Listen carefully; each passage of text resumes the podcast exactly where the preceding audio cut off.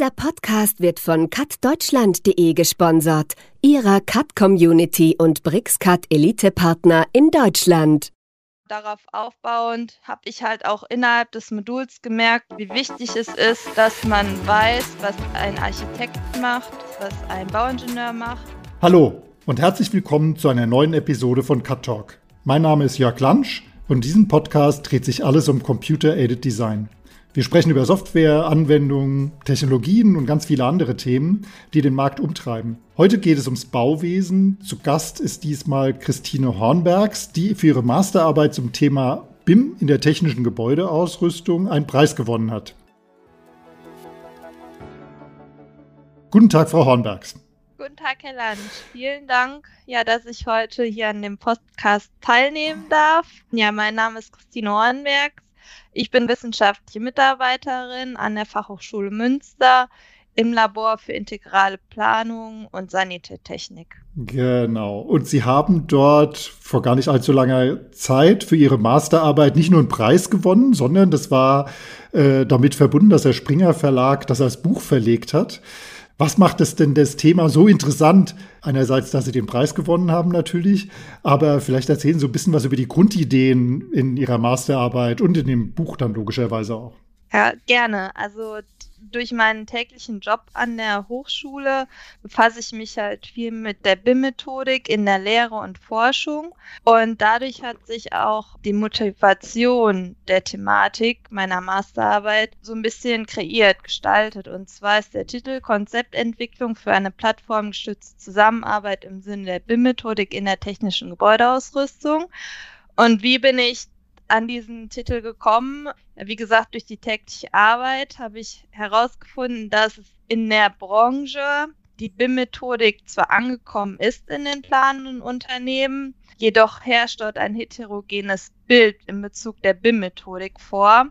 Das heißt, viele wissen gar nicht, was die BIM-Methodik ist und wie diese umzusetzen ist und dass primär auch der technische Aspekt dort nur betrachtet wird und der organisatorische Aspekt quasi hinten ansteht. Und somit habe ich einen Leitfaden entwickelt, wie planen Unternehmen äh, in der technischen Gebäudeausrüstung unter anderem quasi die BIM-Methodik ganzheitlich und vollumfänglich implementieren können unter den verschiedenen Randbedingungen, Menschen, Technologien, Prozesse, ja genau und Regeln auch. Und ja, so bin ich halt da hingekommen und darauf aufbauend habe ich ein Template auf der cloud-basierten Management-Plattform Plannerly erstellt. Warum? Mit Hilfe dieses Templates können Unternehmen, plane Unternehmen, die diese Plattform nutzen, quasi ganzheitlich die BIM-Methodik implementieren. Dort ist quasi dieser Leitfaden visuell nochmal dargestellt.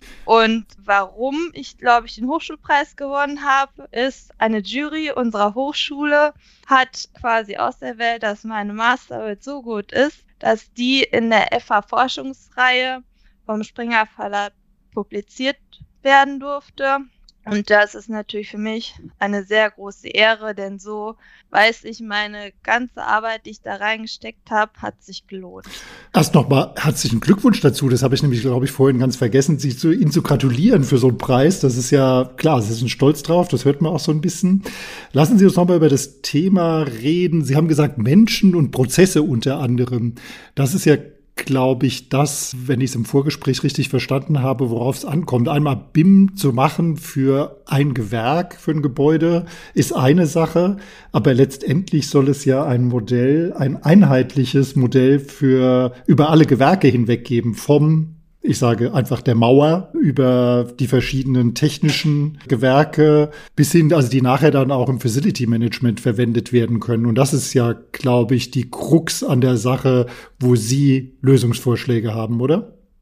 Genau, also ähm, das sagen Sie genau richtig. Also oft ist es ja so, viele wissen gar nicht, was sie oder was die anderen Gewerke machen. Zum Beispiel ein Ingenieur für die technische Gebäudeausrüstung, gerade wenn er frisch vom Studium kommt, weiß nicht, was zum Beispiel ein Architekt macht, worauf er bei der Kommunikation mit dem Architekten achten muss oder wenn er mit einem Bauingenieur zusammenarbeitet. Und genau das war auch die Krux meiner Arbeit herauszufiltern, wie was zusammenhängt. Worauf müssen die Personen achten und primär ist ja die BIM-Methodik beruht ja auf Kommunikation, interdisziplinäre Kommunikation, so dass auch jeder sich mit einem anderen austauscht und ähm, auf Basis der plattformgestützten Zusammenarbeit arbeiten ja quasi alle Gewerke eines Projektes auf einer Plattform zusammen.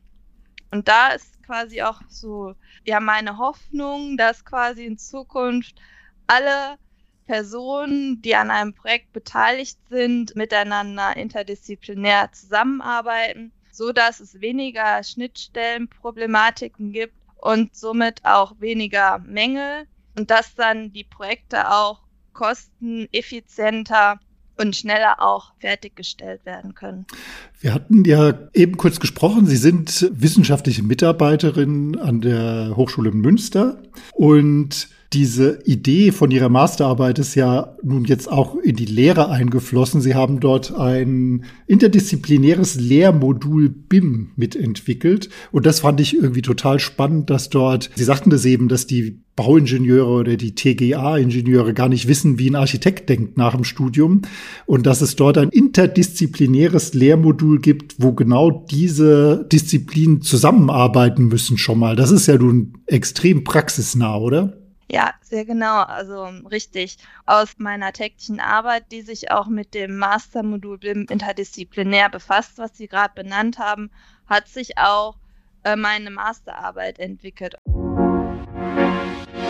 Cutsoma.com, der Cut Plugin App Store. Sie sind auf der Suche nach der passenden Cut Plugin Lösung für Ihren Workflow und fragen sich, wo Sie suchen sollen. Ganz einfach. Auf cutsoma.com der Cut Plugin App Store.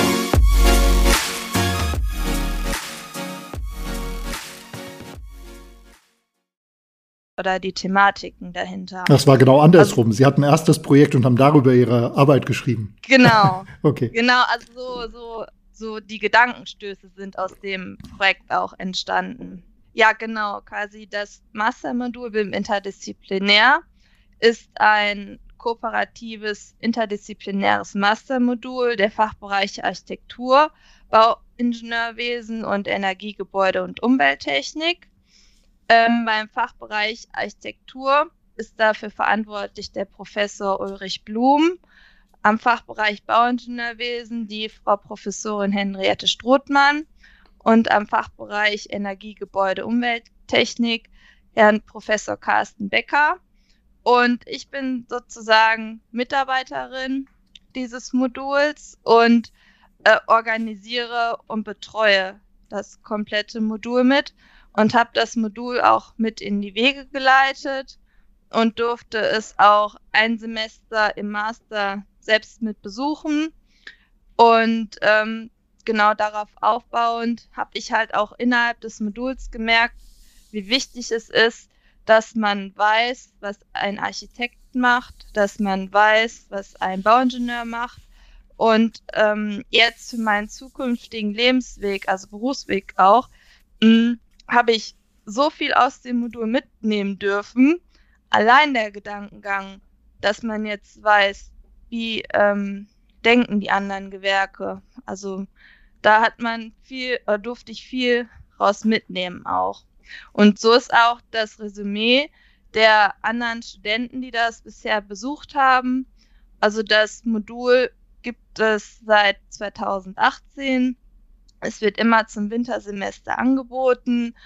Äh, mittlerweile haben wir auch ein BIM-Zertifikat für die Studierenden, die das Modul mit einer hervorragenden Leistung beenden.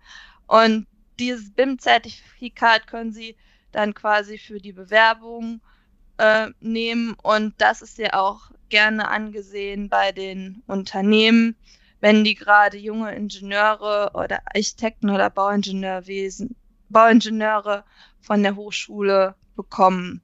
Genau, Ziel des Moduls ist es primär auch, wie bereits in meiner Masterarbeit, die interdisziplinäre Kommunikation. Ähm, die Studenten bekommen eine Projektaufgabe, ähm, dass die Projektaufgabenstellung beruht, also ist eine Art AIA, also eine Art Auftraggeberinformationsanforderung. Des Weiteren bekommen sie einen Lageplan und ein Raumbuch. Und anhand dessen kreieren sie in kleinen Gruppen, in, also in interdisziplinären Kleingruppen, selbstständig das Projekt von der Grundlagenermittlung bis zum Beispiel zur Entwurfsplanung. Sie haben, oder wir haben vorhin kurz das Thema Schnittstellen angesprochen. Das bezog sich bei Ihnen so ein bisschen die Schnittstellen zwischen den Personen oder den Gewerken. Aber bei Schnittstellen denke ich immer sofort an Software oder auch an Hardware. Ähm, das ist ja so eine Sache. BIM ist zwar standardisiert, BIM-Modelle gibt es nach dem IFC-Standard, aber oft arbeiten die verschiedenen Produkte der, der äh, Softwarehersteller nicht wirklich so nahtlos miteinander. Wie wird denn das in diesem Modul bei den Studenten gelöst? Ähm, das wird dadurch gelöst, dass die Studenten selbstständig ähm, mit der Software arbeiten dürfen, die diese bereits in der Lehre erlernen durften. Und ähm, die Studenten durch Ausprobieren der verschiedenen Softwares lösen sie halt selbstständig die Schnittstellenproblematiken. Also wie zum Beispiel eine RVT-Datei ist ja nicht so, also kooperativ mit einer EFC-Datei. Das wird, also und da müssen die Studenten dann halt gucken, wie lösen wir es am besten.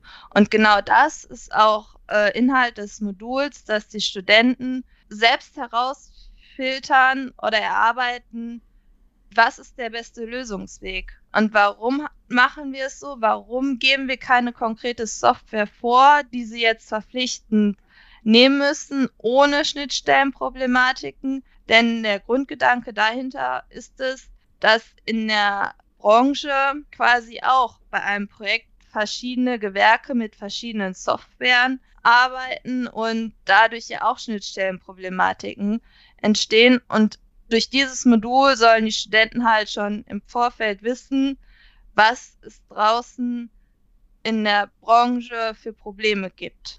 Das heißt, es ist sehr praxisorientiert, was ja eigentlich auch an der Hochschule sinnvollerweise gemacht werden sollte. Sie sagen, das gibt es jetzt seit 2018. Wie gut funktioniert das denn? Also gibt es dann auch so Fälle, wo sich eine Gruppe irgendwie hauptsächlich damit beschäftigt, wie sie Daten von A nach B bekommen und das eine Gewerk, also die Architekten mit den Bauingenieuren oder den TGA-Fachleuten äh, zusammenarbeiten, dass die gar nicht mehr kommen, was wirklich äh, dazu kommen, was wirklich zu planen oder läuft es immer sehr einfach? Es ist von Durchgang zu Durchgang verschieden und auch von Gruppe zu Gruppe verschieden. Aber allgemein oder zusammenfassend gesagt läuft es eigentlich bisher sehr gut. Natürlich nimmt das Modul ja viel selbstständige Arbeit in Anspruch und aber generell könnte man jetzt nicht sagen, dass es Gruppen gibt, die sagen, nee, wir machen es nicht, das ist uns zu viel Arbeit oder die sich, wie Sie gerade gesagt hatten, sich nur mit dem Datenfluss beschäftigen. Die haben auch Zeit, die Projektaufgabe ordentlich ja, abzuschließen oder zu bearbeiten. Also gescheitert ist bisher noch keine Gruppe in den Nein. Äh, nein. Also immer nur im Wintersemester, also in den vier Jahren, wo es jetzt läuft. Gut, also kann man zusammenfassend sagen, funktionierende Kollaboration und das Lösen von Schnittstellenproblematik, das sind die wesentlichen Herausforderungen in BIM, äh, um BIM in, in Bauprojekten umzusetzen, oder? Genau, ja. Ja, ja. und ich habe so das Gefühl, und dass Ihre Studenten, die sind da optimal drauf vorbereitet. Haben Sie vielen Dank, Frau Hornbergs, für das sehr, sehr interessante Gespräch. Ja, vielen Dank auch. Gut, und noch eine kurze Nachricht an die Hörer. Wenn Sie Fragen haben, Anregungen, Kritik, auch gerne Kritik, äh, zu dieser Episode, zum Cut Talk allgemein, dann melden Sie sich doch gerne bei mir. Am einfachsten geht das per E-Mail an info@cuttalk.de. Und dann klicken Sie am besten jetzt schnell noch auf Abonnieren in Ihrem Podcast-Player und dann hören wir uns wieder bei der nächsten Episode. Für heute sage ich Tschüss und auf Wiederhören.